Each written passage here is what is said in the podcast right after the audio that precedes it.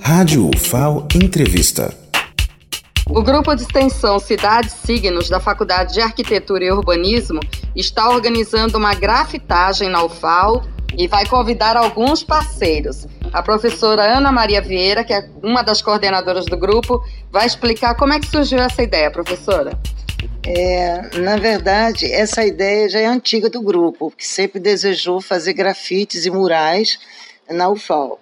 Inclusive fez uma prospecção no ano passado de possíveis muros para grafitar. Por coincidência, esse ano nós fomos contatados pelo gabinete da reitora, inclusive pelo Tiago, mostrando e tentando expressar o interesse da reitoria em ter alguns espaços com um mural com temas ligados à universidade, à ideia da universidade para o povo, valorizando as etnias.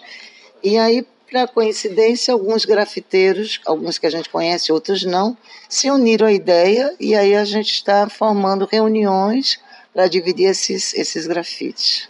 Professora Flávia de Souza Araújo, como é que vai ser a partir de agora a organização dessa proposta? É, a gente vai convidar artistas parceiros já do projeto Cidade Signos, né, grafiteiros e artistas visuais que já trabalharam com a gente em algumas intervenções, mas nada impede também que outros profissionais cheguem junto para fazer arte também com a gente aqui na UFAL. Ótimo. E dois colegas já atenderam o convite, o Jaguar e o Júnior. Jaguar, o que, que você achou da ideia? Vai ser boa? Vai ser bom executar isso? Top, né? É, e trocar a experiência aqui com meu amigo aqui, né?